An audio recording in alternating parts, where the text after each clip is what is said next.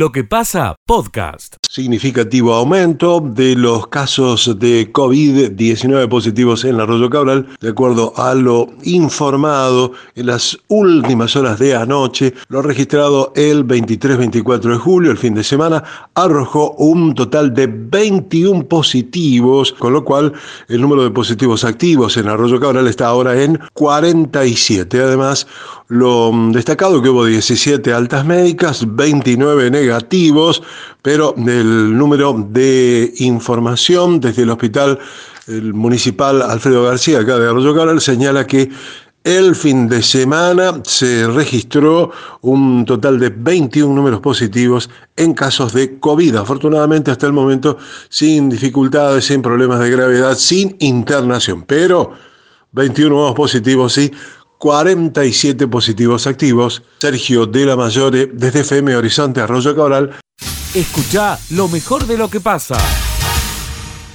La información de Río Tercero en diálogo con Alberto González, quien es el jefe de tránsito municipal de Río Tercero, se mostró con mucha preocupación por lo que señala es un incremento de los casos de agresión tanto verbal como física por problemas de tránsito en la ciudad. Inclusive nos mencionaba que hay tres inspectores de tránsito que se encuentran con carpeta médica, porque eh, han sido agredidos, son agredidos inspectores de tránsito municipal, en, la mayoría de los casos agresiones verbales, pero en otros casos eh, agresiones físicas. Por otra parte, y pasando a otro ámbito de la información, eh, como en muchos lugares del país, este martes se va a desarrollar un acto homenaje eh, por cumplirse 70 años del fallecimiento de Evita, será en la plazoleta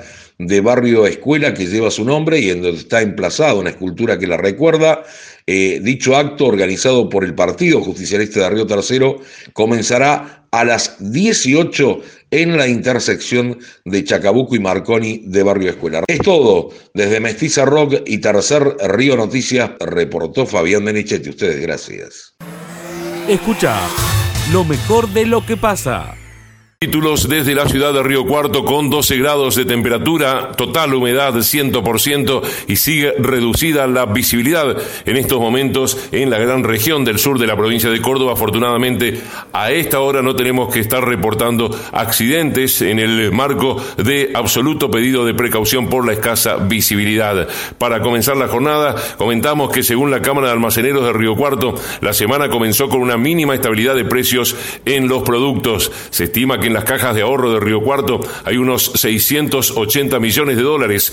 El economista Miguel Bosch señaló que a partir de los datos que brinda el Banco Central, en el país hay 170 mil millones de dólares en poder de los argentinos, de los cuales 680 son atesorados por los riocuartenses. En menos de dos horas se quemaron dos camiones en la localidad de Jovita, en el sur de nuestra provincia.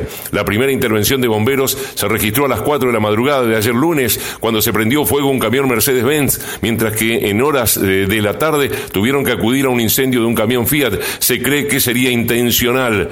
La provisión de gasoil en las estaciones de servicio de la ciudad de Río Cuarto continúa con cupo, pero la situación de faltante no se percibe debido a que bajó la demanda desde el sector del campo. En el Día del Niño, Día de las Infancias, habrá transporte urbano gratuito para que la familia pueda asistir a las actividades en distintos lugares de la ciudad de Río Cuarto. El Consejo Deliberante aprobó un despacho que apela al actual marco regulatorio que prevé que tres días al año el municipio puede solicitar un día sin costo para el transporte. Títulos para empezar esta jornada desde Río Cuarto. Gracias, hasta luego. Escucha lo mejor de lo que pasa. Comenzamos la información con un hecho que ocurrió en la mañana de hoy. Según informan desde la Guardia de Bomberos, siete y cuarto tuvieron una salida, una unidad de cinco efectivos para sofocar un principio de incendio que se produjo en la oficina de PAMI. Según los primeros datos que aportaron, se dio por un cortocircuito en el cielo raso, estaba solamente el sereno, alertó a los bomberos, luego fue un electricista del municipio que corroboró que todo funcione normalmente, ya nos confirman, están con atención normal en la oficina de PAMI, un principio de incendio, siete y cuarto de la mañana. Ayer, Miguel, hablábamos de este taxista, que era un misterio, que estaba desaparecido, que, según decía el propietario del vehículo, eh, había tenido contacto con él por un supuesto viaje a Buenos Aires. Bueno, señor. nada de eso existió. Finalmente, ayer lo encontraron, estaba en San Juan, fue detenido, acusado de estafa, según informó la policía. Además, están tratando de determinar, pero tendría otro nombre y tendría un pedido de captura por un delito cometido en Corrientes. En un primer momento, ayer decíamos, eh, esta persona era Pablo Rivero, de 28 años. Bueno, ahora están investigando si se trata de Aaron Moisés Molinas Hernández, un hombre de nacionalidad chilena eh, que, bueno, eh, tendría una orden de captura, como decíamos, de corriente. El móvil 390 de la empresa Donald no apareció. ¿Mm? Este chofer... Eh, ¿El auto no? No, el auto no, lo encontraron a él. Es más, se dieron cuenta cuando empezaron a ver el recorrido que había hecho a través del celular. Bueno, por eso se dieron cuenta que estaba en San Juan previo a un paso por Villa Carlos Paz eh, y no se mantuvo oculto. Hay algunos videos dando vuelta donde se lo puede ver vendiendo máscaras en la peatonal del centro sanjuanino a este hombre que están tratando de, saber si es chileno, si se llama Pablo, si se llama Aaron. Así que eh, hoy vamos a tratar de hablar con el dueño del, vehículo a ver cómo continúa esta, situación. ¿Y qué? ¿Y se lo vio siempre solo o estaba con la mujer, la familia? Eh, no está muy claro eso. Eh, hasta el momento lo único que dijeron es que fue detenido esta, esta persona eh, la policía informó anoche de la detención allí en, San Juan y que en las próximas horas va a ser trasladado hacia aquí, hacia, hacia Villa María. Lo cierto es que ningún familiar de este hombre eh, reclamó su presencia y esto ya lo habría hecho en, otros lugares. Ah, es reincidente. Claro, sí, sí, sí. Un, un delito, por lo menos un delito en corrientes de similares características tiene. ¿Y era remisero en Villa María? Y era remisero en Villa María, exactamente. ¿En qué condición era remisero o taxista? No lo sabemos. Porque, digamos, eh, habitualmente deberían pedir eh, algunos datos, saber quién es, a ver quién maneja este móvil. A mm. ver, móvil 390, Juan Pérez, a ver, Juan Pérez, qué antecedentes tiene. Deme un papel, algo. Bueno, parece que tenía todo trucho. Escucha lo mejor de lo que pasa. Lo venimos haciendo en Palermo porque, bueno, quizás es el escenario mayor, por decirlo de alguna manera, este, por la gran concurrencia de gente, porque también hacen coincidir con las vacaciones de invierno, hay mucho turismo internacional. Si bien yo este, no le he recorrido en profundidad, o sea, porque estoy ahora en Buenos Aires, porque anoche estuvimos en los premios CITA, que son premios mm, a la innovación tecnológica, sobre todo la maquinaria agrícola, que entrega la Cámara de Fabricantes de la Maquinaria Agrícola, la Rural, la Sociedad Rural Argentina y la revista Chacra. Eh, eh, la verdad que, bueno, muy contento porque estuvimos anoche compartiendo con muchos cordobeses que han sido nominados y muchos de ellos han sido elegidos.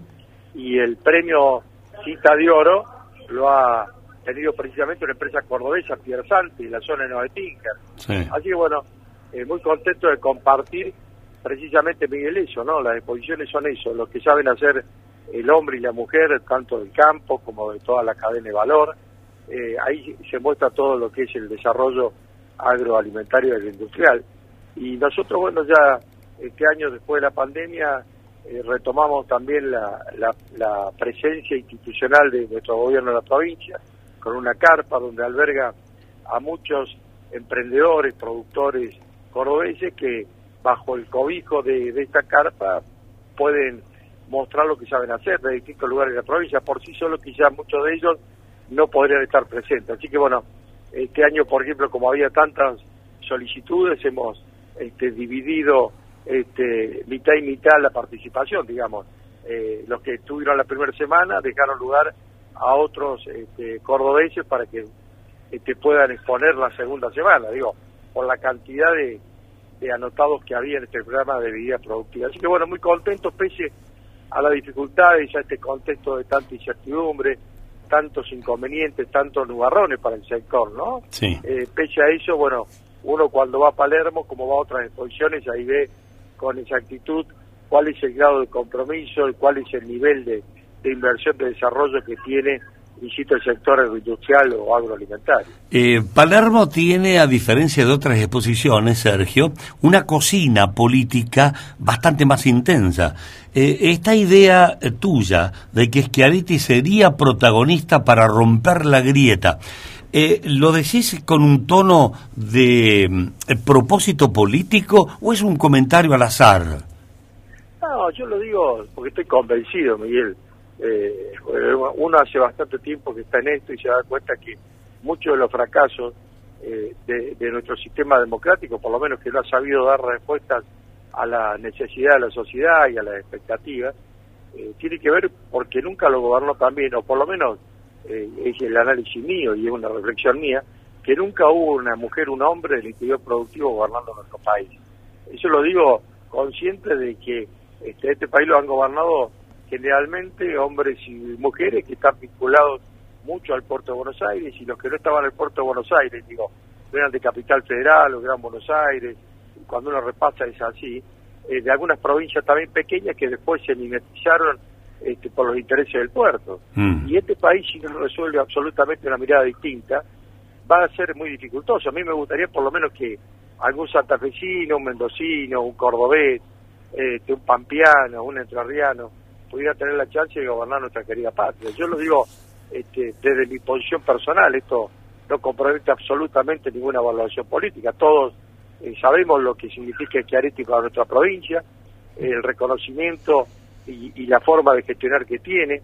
Eh, en Córdoba yo te una cosa, Miguel, no se vive crispación, eso se nota. Yo ayer lo hablaba con mucha gente que me preguntaba por qué en Córdoba, porque en Córdoba somos normales, más allá de la diferencia no hay una, una, un clima de crispación a nivel de la gente. Este, también hay pobreza en Córdoba, hay situaciones de inequidad, hay movimientos sociales, pero no hay este ataque feroz de enfrentar a unos con otros. Mm. Entonces, eh, siempre hay que buscar un culpable, y el culpable este, no son los que tienen la responsabilidad, sino el culpable son siempre los otros. En este caso, que busca como chico expiatorio de todos los problemas que tiene Argentina al sector productivo, que es el que más trabaja, se compromete y se esfuerza y arriesga, porque, digamos, si hay un sector de la economía este, fuerte en nuestro país, la agroindustria a los agroalimentos, pese a las circunstancias adversas, porque, mira, yo recién leí uno comparativamente lo que recibe un productor en Uruguay, en Paraguay, en Bolivia, en Brasil, eh, con respecto a la misma tonelada de soja. Este, ahí te das cuenta cuánto recibe un productor argentino. Quizá un productor argentino recibe el 27-28% de lo que vale realmente ese producto en el mundo, porque es un commodity que se este, vende internacionalmente. Acá se recibe el 27% de su valor este, y en Uruguay, y en Paraguay y en Brasil prácticamente reciben arriba del 90%. Ahí te das cuenta, ahí te das cuenta que esa persona que está poniendo el esfuerzo para que el país pueda tener los recursos eh, que necesita, porque no hay otro sector con capacidad de generarlo, a ese sector en lugar de reconocerlo, de protegerlo, de incentivarlo para que produzca más, para que porte más, lo que hace es maltratarlo. Entonces, esas son las cuestiones que, que uno no entiende, o las entiende en un concepto este, eh, muy devaluado de lo que es la política, ¿no? De, de, construir a partir del enfrentamiento. Y creo que Argentina lo que necesita es, como dice nuestro gobernador, este, escapar de la grieta por arriba, ¿no? No hay, no hay manera, porque de última, el negocio que político que lo hacen los que tienen discursos extremos, y en esto hablo de eh, generalmente de la oposición que ya gobernó y del oficialismo, ¿no? que tienen discursos extremos, la verdad que nos ponen una callejón sin salida. En Córdoba, eh, eso este, somos normales, digo, nosotros, eh, la oposición, los medios, la normalidad, tenemos diferencias, las podemos exponer, pero eso no significa que no podamos estar compartiendo y conviviendo y construyendo este, eh, sobre todo progreso para nuestra sociedad, que es lo que todos queremos. ¿Alguien, ¿Alguien de la oposición o alguien del oficialismo levantó una ceja a, de admiración o de decir, epa, cuando el ministro de Agricultura de la provincia dice, Schiaretti sería protagonista para romper la grieta, digo, ¿ya lo leen como un, eh, una posición de pretensión presidencial? Mira, yo Miguel, yo, por eso yo no puedo hablar por Schiaretti, lo que sí digo que hablar también de candidaturas hoy es demasiado pronto, pero sí me parece que como está la situación del país, este, vamos a tener que comprometernos todos, ¿no? Y provincias como Córdoba, y en este caso dirigente de la trayectoria como es nuestro gobernador, seguramente este, tendría que ocupar un lugar importante a la hora de, de los acuerdos que hay que hacer hacia adelante. Yo veo un país que, que, que no tiene mucha salida, o tiene el acuerdo o el colapso. Y nosotros ya hemos vivido esta historia de colapso, ¿no? Y han dejado muchas consecuencias. Yo preferiría el acuerdo. Bueno, yo sé que es difícil también esa palabra en Argentina, ¿no? Es difícil sentarse en una mesa para que todos los que tenemos responsabilidades políticas podamos decir qué cosas hay que hacer y qué cosas hay que comprometernos. Bueno, eh, nadie quiere el colapso. A veces Argentina ha salido por el colapso. Sería volver a repetir lo que uno menos desearía, pero yo no veo muchas otras alternativas para el país, porque se ha perdido sobre todo eh, la confianza y, y, me parece que el problema, si bien repercute o tiene consecuencias económicas muy fuertes, la raíz del problema es eminentemente político.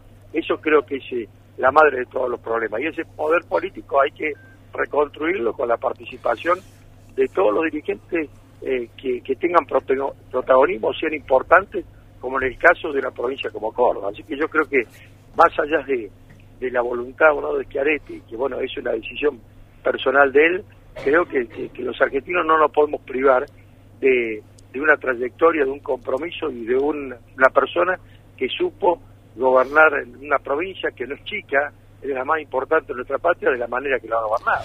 Bueno, tuve... tiene la aprobación que la gente tiene. Estuvieron, no, no, lo digo yo. Estuvieron Marco Juárez, estuvo Juárez Selman, estuvo Ilia, eh, sería el podría ser el turno de otro cordobés, pero bueno. Sí, eh, sí, ojalá, ojalá yo no tengo ninguna duda, por lo menos en los últimos 40 años democracia en siete países, lo hubieran gobernado alguien de una, de una provincia productiva, eh, seguramente hubiera sido distinto, por lo menos este habría que darle la oportunidad a alguien de esas características. Me parece que el modelo productivo de Argentina tiene que ver con el protagonismo de, de alguien que conozca la realidad económica de nuestro país. Y, y bueno, todos sabemos que, que, el motor de la economía nace de nuestra región pampeana, ¿no? Eso es indudable. Todas las Bien. provincias son importantes, yo no lo digo que no, todas son importantes porque son presidentes de la nación y son todos tienen un rol fundam fundamental en la construcción institucional, pero hay provincias que son más importantes que otras. Y bueno, creo que esas provincias nunca tuvieron protagonismo importante para gobernar nuestro país, eso es lo que planteo yo. Bueno, que y, siga, bueno, que siga el éxito. Lo dice, Miguel, porque cuando vos hablas esto, la gente pregunta, y eso a mí me llama mm. mucho la atención, y yo le contesto, bueno, nosotros fluye naturalmente el poder sentarse a partir la diferencia, porque a veces preguntan, che, ¿cómo hacen ustedes para poder llevar adelante tal cosa? ¿Cómo hacen ustedes para construir políticas públicas este, eh, que están legitimadas por la parte privada y la parte pública? Bueno, fluye naturalmente, es natural para nosotros, no es tan difícil. Requiere simplemente la voluntad de hacerlo. Escucha lo mejor de lo que pasa. En mi unidad trabajo más o menos 7, 8 días, más o menos, nada más que eso. Ah. Sí, sí, estuvo con eso, o sea, la, las expectativas que tenía que ver este muchacho aparentemente eran buenas porque eh, me habían recomendado de que cuidado bien el auto, que lo tenía siempre limpio, que era trabajador. Bueno, yo me, me guío por eso, porque eh, lo que me dicen un, los, los, compañeros, ¿viste? Sí, sí. Y entonces lo tomo y cuando empiezo a trabajar, lo empiezo a apurar para que me ponga los papeles al día, sobre todo el monotributo. Sí. Lo mandaba a la contadora, la contadora mía para que hiciera los papeles y siempre me ponía una excusa, en estos días me venía poniendo la excusa. Entonces, bueno, el, el día viernes anterior, eh, tu, le, le, le, dije que si no ponía los papeles el día, que no podía seguir trabajando. Ajá. Y justo le, me dice que le sale un viaje, eh, de, a un viaje particular, un viaje de él, a Buenos Aires, de una clienta de él.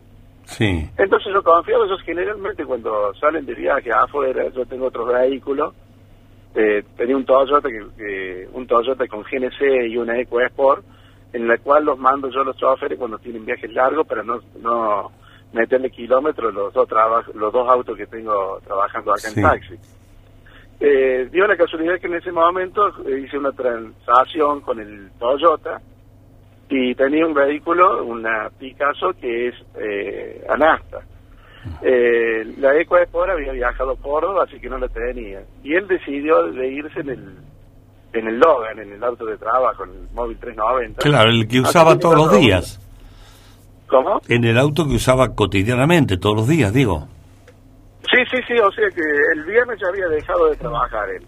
El viernes ya había dejado de trabajar porque no me hacía los papeles. Ah, No, me- no, no, no se me habilitaba. Y el sábado va a pedirme el auto porque tenía el viaje ese a Buenos Aires. ah, para, para, para. Entonces, él no estaba trabajando porque con este tema de los papeles, vos le dijiste, bueno, mira, eh, me imagino que le debe haber dicho, por favor, deja el auto hasta que tenga los papeles y después empezamos. Claro, el día, eso fue el día viernes. Viernes. Y el sábado te pide el auto. El, el sábado me, va a la mañana, me pide el auto y me dice que tiene un viaje a, a Buenos Aires. Ah, Entonces yo le digo, bueno, dale un auto particular y dale el taxi. Bueno, como no tenían los autos particulares, se va en el taxi. Entonces cuando se va en el taxi me dice que va a Buenos Aires, nunca fue a Buenos Aires porque según la actuación policial, eh, nunca estuvo por esa, por esa autopista. sí. Eh, resulta que, bueno, empieza a tener comunicación telefónica conmigo constantemente durante el, el supuesto viaje, un montón de audio, que estoy llegando, que estoy cansado, me faltan 180 kilómetros, que estoy en, en- en Marco Juárez, que estoy a la vuelta, dice que ya estoy en- entrando a Buenos Aires, ya estoy volviendo, después me dice que está en la, que para en la estación de servicio de las gemelas, eh, todo todo ese itinerario me venía marcando él cuando yo no se lo pedía. Claro. Parecía mucho que sonaba mucha sanata, parecía medio raro. ¿viste? Demasiadas justificaciones, digamos, como para dar eh, señales de dónde estaba mucha Claro, presencia. como queriendo, como queriéndome dar tranquilidad, Mm, digamos, sí, sí. para que, y teóricamente, eh, dado lo- los hechos ahora, de acuerdo a las investigaciones, era para ganar tiempo, para, para alejarse cada vez más de la ciudad, aparentemente.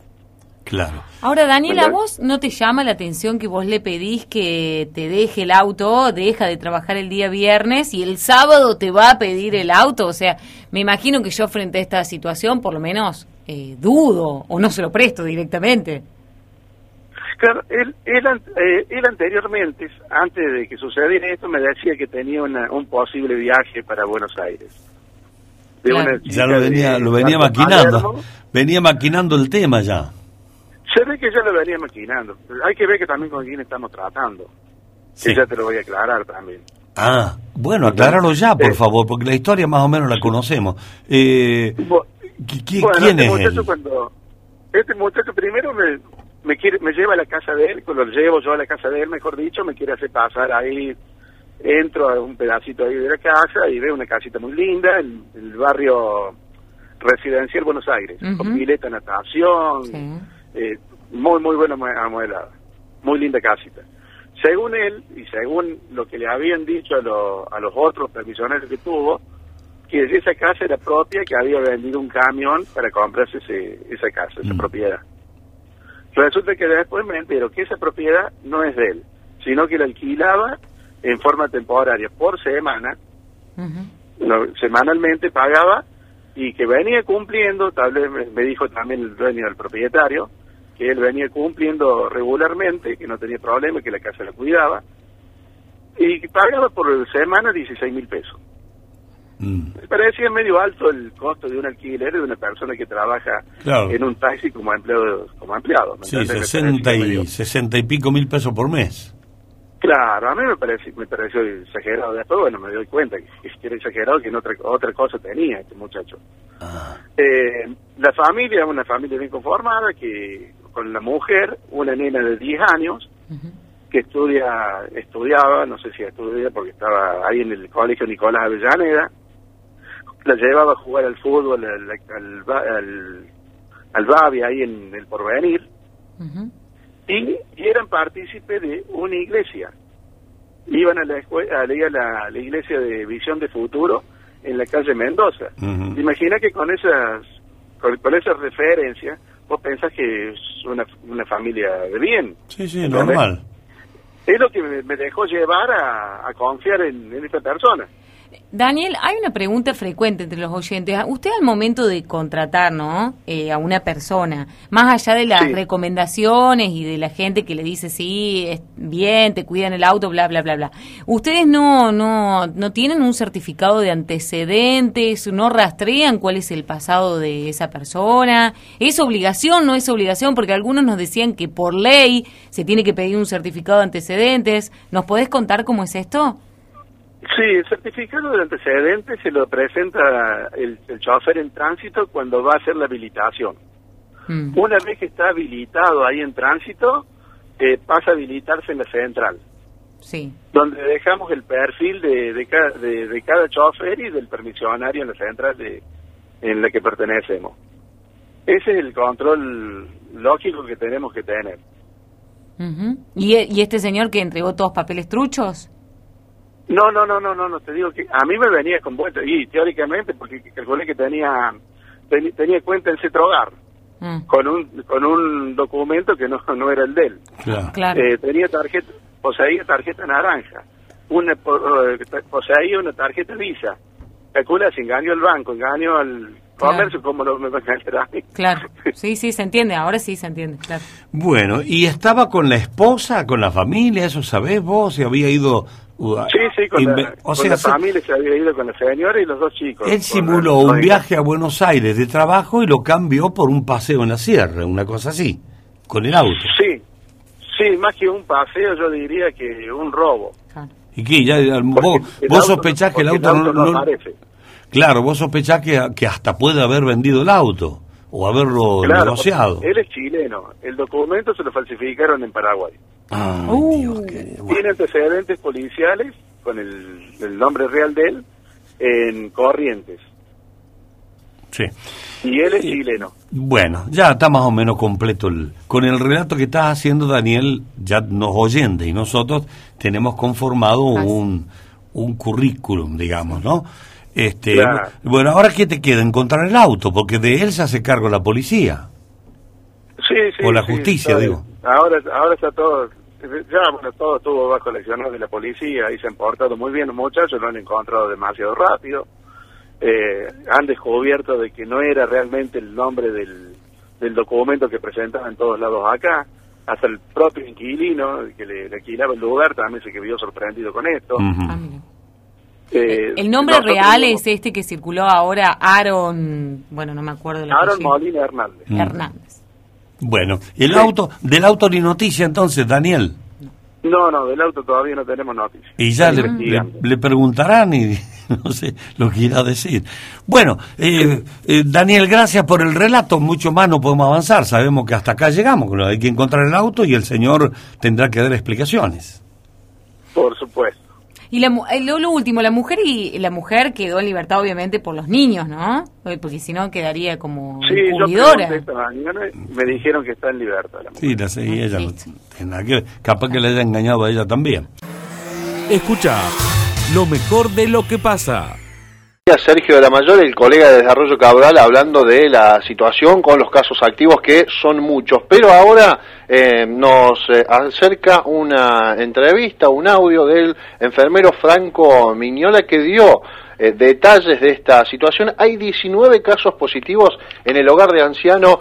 habla de cómo está la situación y el estado de salud de los que transitan la enfermedad. Franco Miñola decía lo siguiente. Queríamos contar la situación epidemiológica respecto al COVID en la actualidad. Contamos con 48 casos activos de COVID-19, de los cuales dos personas se encuentran internadas con un cuadro de neumonía, ninguno de gravedad, y el resto de los positivos activos se encuentran transcurriendo la, la patología en sus domicilios con síntomas relativamente leves. Eh, bueno, la verdad que hemos tenido un aumento considerable en los últimos 10 días de positivos con un promedio de 8 a 10 por día. Y estamos transcurriendo un pequeño brote en el hogar de ancianos con, bueno, el saldo de 19 positivos eh, dentro del, misma, del mismo geriátrico pero bueno, ninguno eh, está transcurriendo la enfermedad con gravedad, la verdad que están todos con un estado de salud relativamente bueno y ya pronto casi la mayoría eh, van a tener el alta el día de mañana. Bien, hasta ahí lo que decía Franco Miñola, 19 casos en el hogar de ancianos, 48 casos en total. Bueno, así que 19 casos, Alexis, ¿no? Eh, Confirmados. Exactamente en el hogar de ancianos, un total de 48 en eh, la localidad. En Arroyo Ah, Cabral. en Arroyo de Cabral. Sí. El hogar de ancianos de Cabral. Sí, exactamente. es mucho, ¿no? Un montón. Lo Sí. bueno, lo positivo es que están en buen estado de salud, algunos con neumonía, pero leves. Habría que saber, eh, o averiguar, en todo caso, eh, cuántas dosis tienen. Si tienen la cuarta dosis puesta. Seguramente que al ser adultos mayores tienen el esquema completo eh, en su mayoría. Sí, y más porque están dentro de un hogar de ancianos. hogar oficial, ¿no? claro. Uno supone que tienen que tener la cuarta dosis. Exacto. ¿Y cómo la están pasando con la cuarta dosis? Bueno, eh, salvo dos casos de los 48 que dijo allí Miñola, eh, eh, están eh, transitando la enfermedad con neumonía, pero leve, están internados, pero con una neumonía leve, el resto la está transitando eh, en su hogar, o en este caso en el hogar Bien. de ancianos, sin complicaciones. Escucha lo mejor de lo que pasa. Mire, sí suena fuerte, es una, una propuesta que ya el legislador García Elorrio ya ha presentado cada vez que nos sacude a la ciudadanía las cosas que suceden en, en esta policía nuestra. Mm, la de Córdoba, ¿no? La- Estamos hablando de la policía de Córdoba, ¿verdad?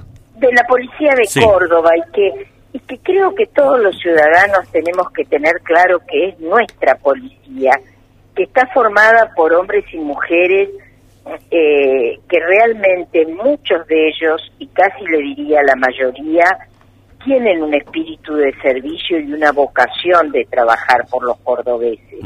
Lamentablemente eh, nosotros estamos convencidos que eh, el accionar político, las componendas, eh, el no tener una política clara y de largo plazo de lo que tiene que ser la seguridad, ha llevado a lo que nos ha llevado. Bien. Y nosotros, justamente porque la institución se ha deteriorado, porque hay muchos personajes que no debieran estar y porque el poder político muchas veces interfiere en su accionar y en sus decisiones, creemos y proponemos, junto con el legislador Gerardo Grosso, que es mi compañero de banca, que formar una comisión de cinco comisarios mayores retirados, que se hayan retirado hace al menos 10 años, que eh, lo hayan hecho por propia voluntad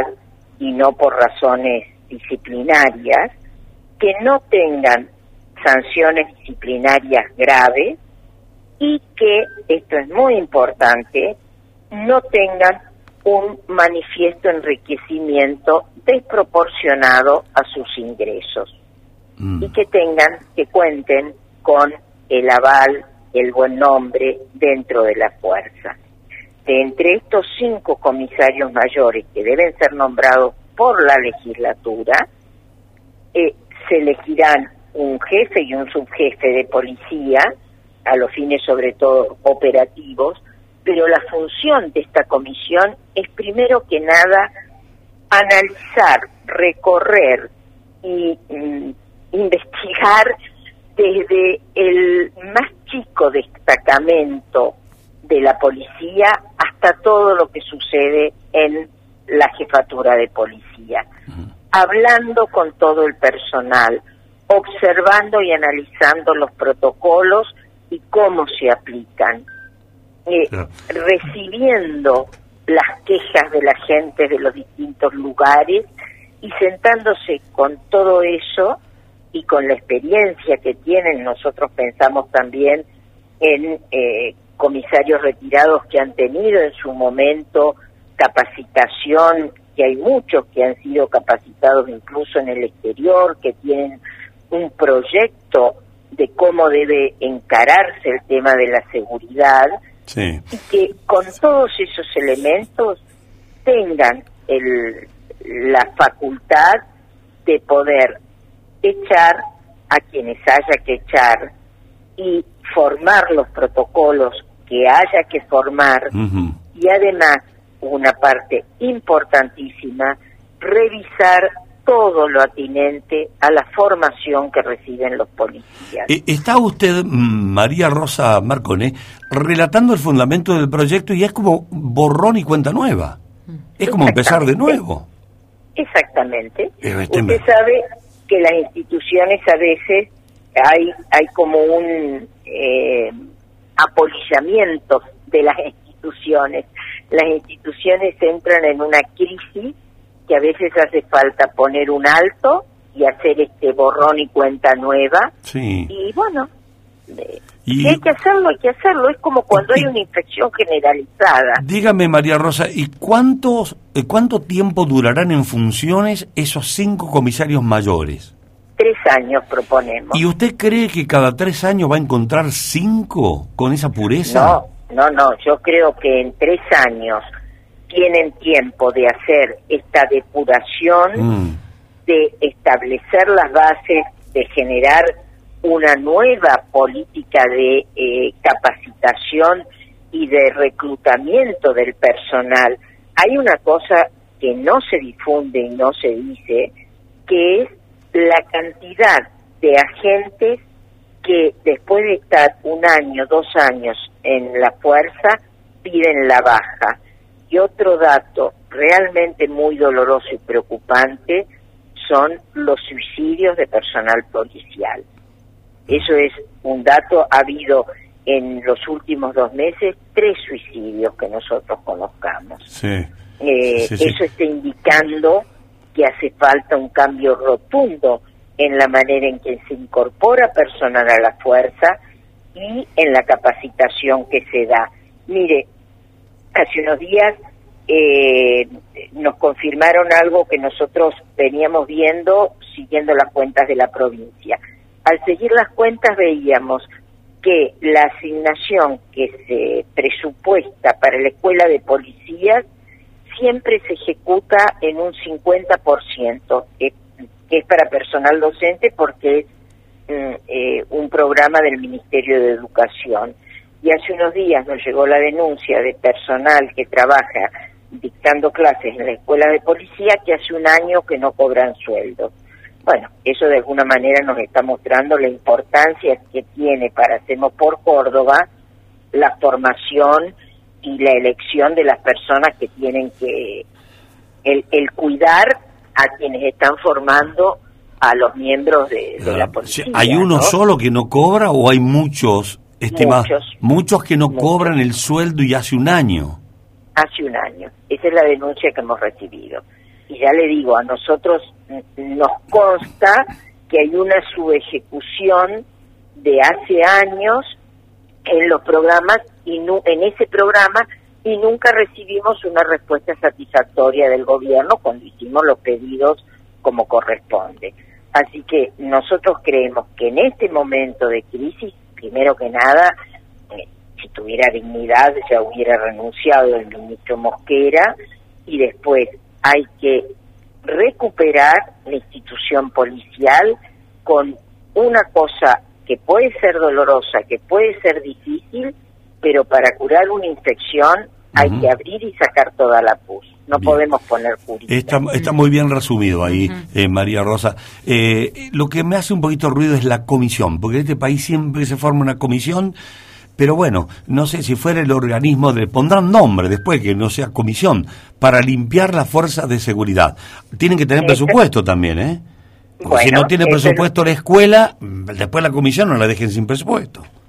O sea, Bueno, todo eso es lo que pretendemos, lo que proponemos y también que eh, una vez al mes tengan que rendir cuenta de lo que se vaya haciendo y de las necesidades que vayan viendo, de los requerimientos que, que puedan ir surgiendo en la Comisión de Labor Parlamentaria de la Legislatura, Mm. porque es la comisión que está formada por los presidentes de todos los bloques legislativos.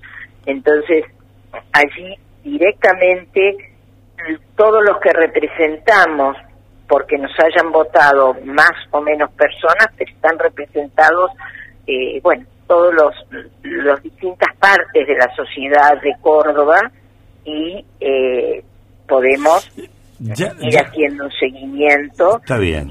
¿Ya está presentada este proyecto? ¿Está en la legislatura? Lo ¿Ya, hemos presentado. ya entró? Y entró, sí, bueno, toma estado parlamentario mañana miércoles. ¿Cómo vio, ¿Cómo vio el ceño de los legisladores oficialistas cuando usted presentó esto?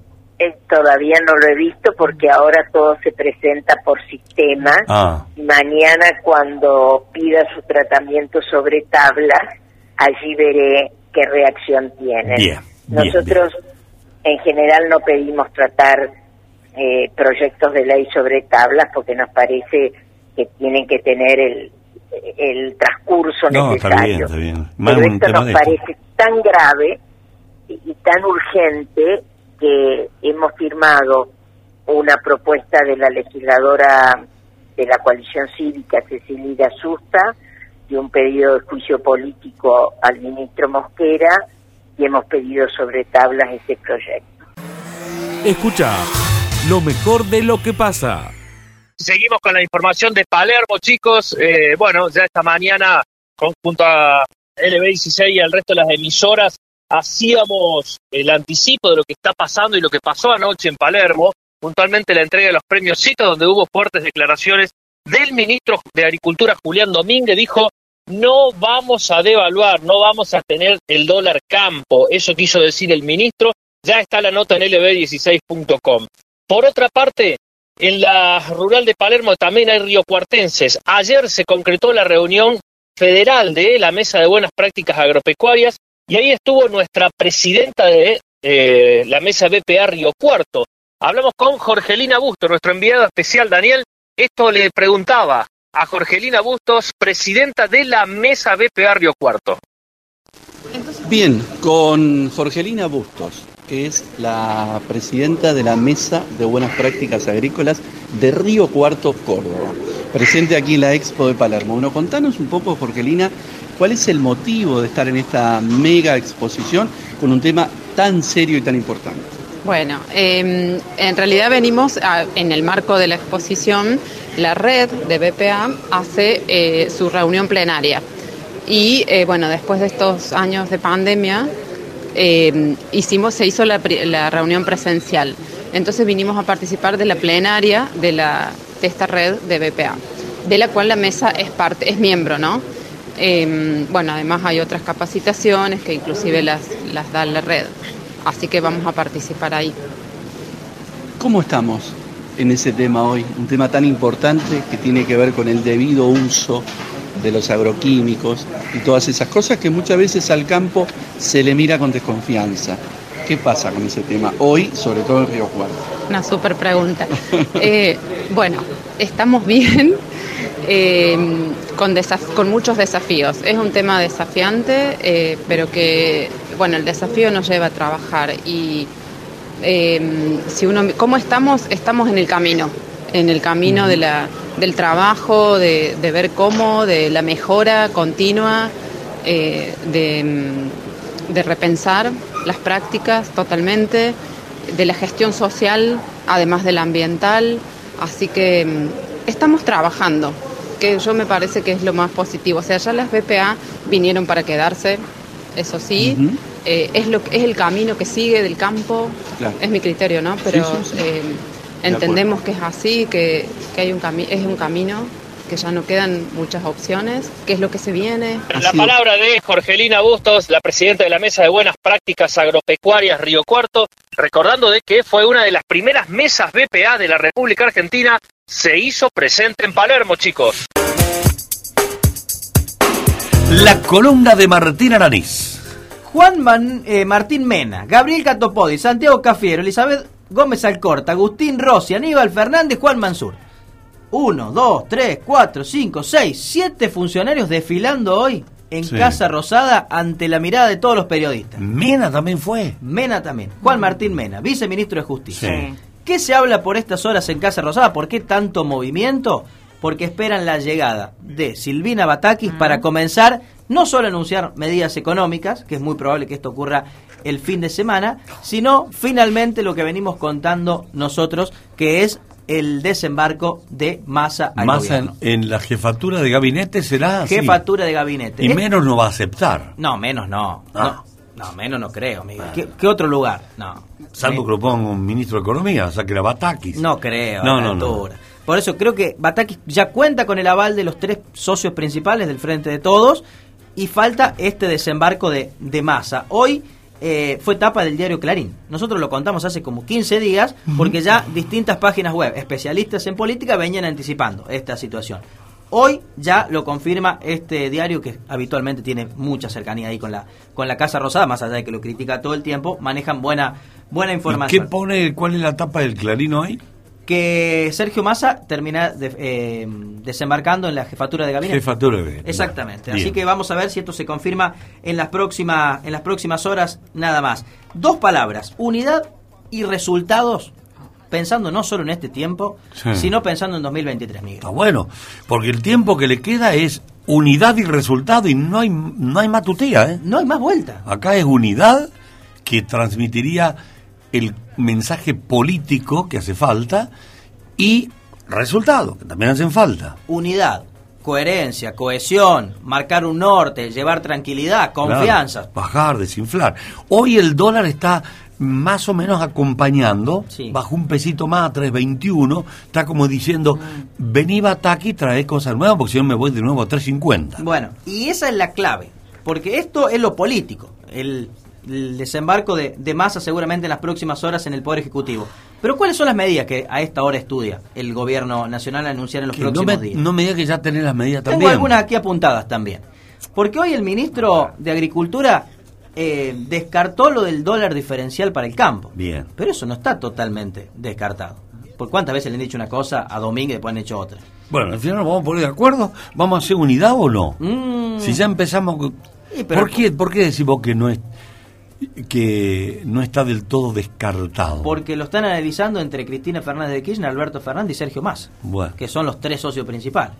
Entonces, esta situación, atento porque se puede dar. También un nuevo blanqueo para la construcción. Mm. Es otro de los temas que analizan por estas horas. Una cuenta especial, especial para alentar exportaciones de energía, minería y economías regionales. Otra cuestión que están analizando por estas horas para atraer más dólares.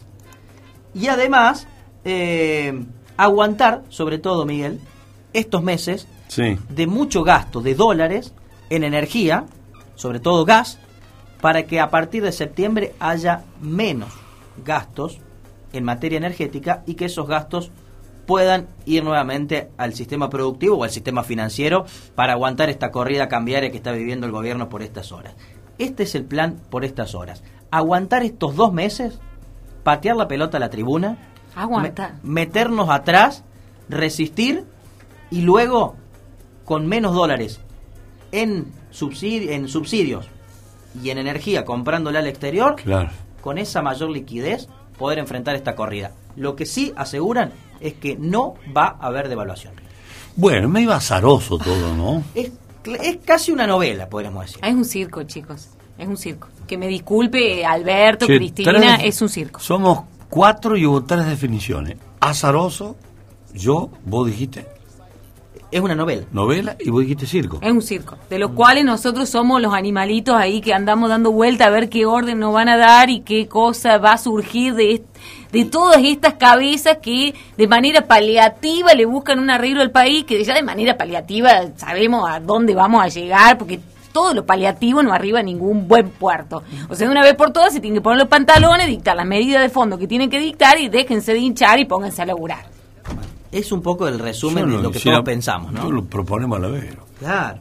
Porque en definitiva, a ver, lo que todos estamos buscando es un norte, un camino, una señal, la luz al final del túnel. Bueno, si esta es la idea general del gobierno de aquí a diciembre del 2023 cuando termine, que la anuncie, que la comunique, que marque el rumbo. Claro. Porque si no es todo el bien, tiempo la especulación permanente, ¿no? ¿Pero cuánto hace que está Eh, buscando el con rumbo? respecto a los paliativos que dice Verónica, con lo cual coincido, no, no hay medidas de fondo.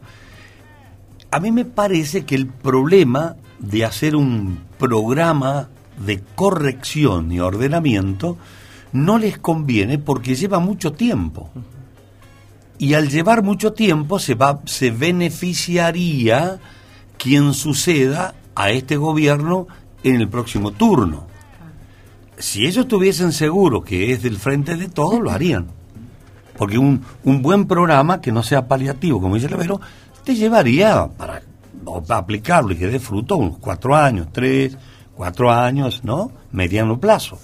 Entonces, pero no están seguros que el gobierno va a ser del mismo palo. Entonces, aparecen estas cosas que, sí es cierto, son como un remedio, una pildorita y una aspirina. Claro, pero aparte todos se llenan el discurso hablando del pueblo y la verdad que se cantan en el pueblo, porque si realmente pensaran en el pueblo, dejarían de lado lo político, esto de ver, bueno, ¿qué va a pasar en el... Bueno, no importa qué va a pasar en el 2023, la verdad que le resolvamos la vida a los argentinos, que es lo Mm. que nos urge en este momento. Sí hay un norte que nosotros no lo vemos, pero que el Fondo Monetario sí lo ve, que es el acuerdo firmado entre Argentina y el Fondo y ratificado en el Congreso, que fue lo que le han expresado a Bataki en la jornada de ayer. Sí, Seguir problema- bajando el déficit fiscal. El problema, Martínez, si viene, cuando venga Bataki, le dice, mira, no tengo otra. Claro. Hay que, no hay que emitir más, hay que achicar más, y ahí Claro. el famoso unidad y, Y resultados. y resultado son dos palabras nomás, unidad y resultado. Bueno, vaya No aparece ninguna de las dos todavía. Y no, ¿viste? No, no se ve unidad y que resultado. No. ¿De allá qué le van a decir? Ah, están gastando mucho. Se gasta demasiado. No, no. Seguimos girando. No, no, no va a cerrar el acuerdo con firmado. Y Batak le ha dicho, pero den un poquito más. ¿Y para qué le voy a dar más? Le habrán dicho, si cada vez que le doy emiten por tres veces lo que tienen que emitir. Bueno, ese es el punto. O sea, el fondo creo que tiene claro cómo Argentina le podría devolver la plata, porque el fondo hace este programa para que Argentina le devuelva los 44 mil millones de dólares del 2018. Sí. Porque si no, no tendría por qué meterse en nuestra cuenta el fondo. El fondo te dice, para cumplir conmigo vos tenés que hacer todo esto. Pero si vos no haces todo esto, no solo que no vas a cumplir con, conmigo, sino que además a la economía la vas a llevar hacia un colapso. Mm. Bueno, y es un poco lo que yo creo que Bataki Miguel en el fondo entiende cuál es la situación. Y creo que todos entienden. Pero, el diagnóstico está clarísimo. Pero ahora cuesta tomar esas medidas que marquen esto que, que decís, ¿no? Pensando en un año y medio, en cuatro años, sentar las bases de una economía un poco más sólida y no tan... A mí me va a tranquilizar un poco en el concepto de unidad si a la vuelta de Batakis aparece Cristina Fernández de Kirchner y empieza a hablar. Entonces sí, puede calmarse un poco la cosa. O no. Pero por lo menos que, que hable, porque hay un vacío ahí que genera dudas. es, es clave lo que decís, Miguel. Es clave, pero pero esencial, diría yo. Porque una cuestión son las medidas económicas, las reuniones de Batakis, lo que se hable, lo, lo que tiene pensado el gobierno. Pero si no está esa foto de unidad, porque eh, ¿quién tiene el poder en el gobierno? La vicepresidenta, claramente. Entonces, si no está esa foto, ese apoyo explícito, no por un Twitter, por qué sé yo, como la forma que se comunica ahora, si no hay un apoyo explícito a lo que se vaya a hacer, el mercado, los agentes económicos, los empresarios, los trabajadores, el campo, ¿quién le va a querer? Bueno, pero esa foto tendría que haber sido desde el momento uno que asumió Batakis y supuestamente asumió con el consenso que todos dicen que Era- asumió. era- era el momento. Y esa foto nunca pasó. Es más, Cristina está poniendo como condición que las reuniones que tiene con Bataki o eh, que no trasciendan a la Mm. prensa. Entonces, ¿qué intenciones tiene Cristina? Evidentemente no tiene ninguna. Porque si no, la foto la haces en el momento uno y le das a apoyo. Cuando desembarca Massa, yo creo que Mar- Massa es una figura muy fuerte. Si termina llegando a la jefatura de gabinete con Alberto Fernández, veremos si aparece Batakis y Cristina en esa foto. Allí me parece que sería un mensaje, una señal. Sí, igual yo a Massa no sé no, si le tengo la fe, todas las fichas que le tienen puesta a ustedes, porque Massa ya le conocemos la historia. Fue, vino, volvió, se volvió a ir, volvió a venir, volvió a... Entonces como que no es un tipo que a mí me garantiza o me da No, yo- estabilidad. No, yo no puse ficha. No, no, yo digo que es una figura le fuerte ponen dentro del los, frente de lo- todos, ¿no? los medios, los periodistas. Claro. Ah, es no. como que a mí, la verdad que no no no me da No, para mí- previsibilidad ni, ni nada mí por el estilo. Más insulso, es un- no, no, no, no, no O sea, es lo mismo. Si está- Claro, me parece un tipo que nunca se la jugó, se la vio fea, se fue, la vio linda, volvió, se la volvió a ir fea, se volvió a ir y Acá la que tiene que agarrar el problema es Cristina. tal cual. No hay otra persona. Bueno, tiene, tiene- que aparecer Cristina. Y no le conviene aparecer porque las cosas están mal.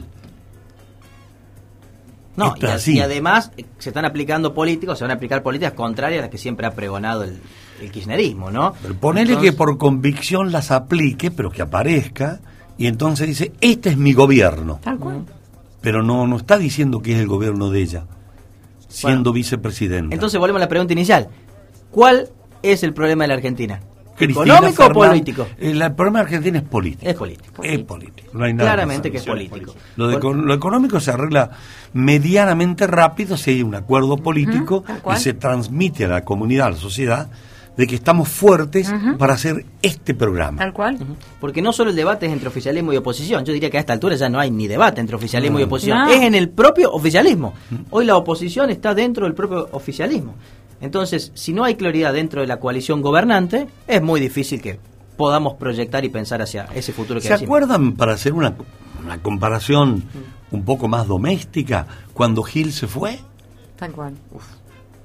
¿Qué, qué opinaba la gente de Villa María? ¿Se acuerdan los mensajes Mm, que teníamos acá? mal. Eh, estaba Rosso, pero no era Rosso. Era Gil, pero no estaba Gil. Esto es más o menos lo mismo. Permite, no sé si, discúlpenme, pero una analogía que se me, ocu- se me acaba de ocurrir. Sí, el poder está en otro lado, digamos, Claro. para hacerlo claramente. Bueno, ya que mencionás la ciudad, Miguel, hoy, 11.45, hace un ratito, eh, ya tuvo lugar el primer acto homenaje a los 70 años de la muerte de Eva Perón. 18.30 se inaugura el nuevo monumento allí en el barrio Parque Norte, si no me equivoco. Sí, en la rotonda de acceso a la ciudad. Es Parque Norte eso, si no me equivoco. Sí, Parque Norte, sí. Parque Norte. Y a las 15.30 en Villanueva también habrá un acto. Así que tres actos en la en todo el conglomerado para recordar a, la, a Eva Perón. ¿no? La muerte de Eva Perón. Exactamente, Que fue a 70 las años. 20 y 25. A las 20 y 25, como dice el, el comunicado. Pasó ¿no? a la inmortalidad. Exactamente. Bueno, y se decretó duelo nacional y Música sacra. saca, sí, sí. Música sacra durante sí, sí. varios días. Sí, varios días.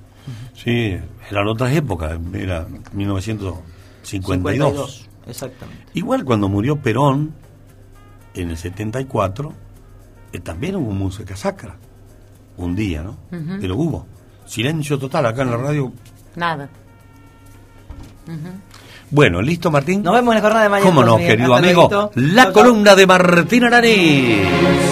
Lo que pasa, podcast.